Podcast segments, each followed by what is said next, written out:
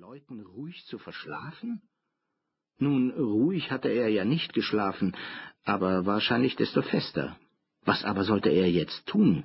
Der nächste Zug ging um sieben Uhr. Um den einzuholen, hätte er sich unsinnig beeilen müssen, und die Kollektion war noch nicht eingepackt, und er selbst fühlte sich durchaus nicht besonders frisch und beweglich.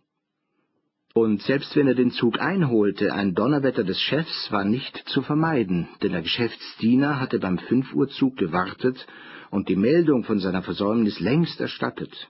Es war eine Kreatur des Chefs, ohne Rückgrat und Verstand.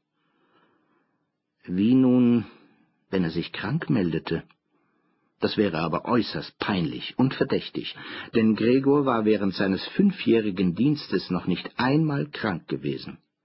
Gewiss würde der Chef mit dem Krankenkassenarzt kommen, würde den Eltern wegen des faulen Sohnes Vorwürfe machen und alle Einwände durch den Hinweis auf den Krankenkassenarzt abschneiden, für den es ja überhaupt nur ganz gesunde, aber arbeitsscheue Menschen gibt.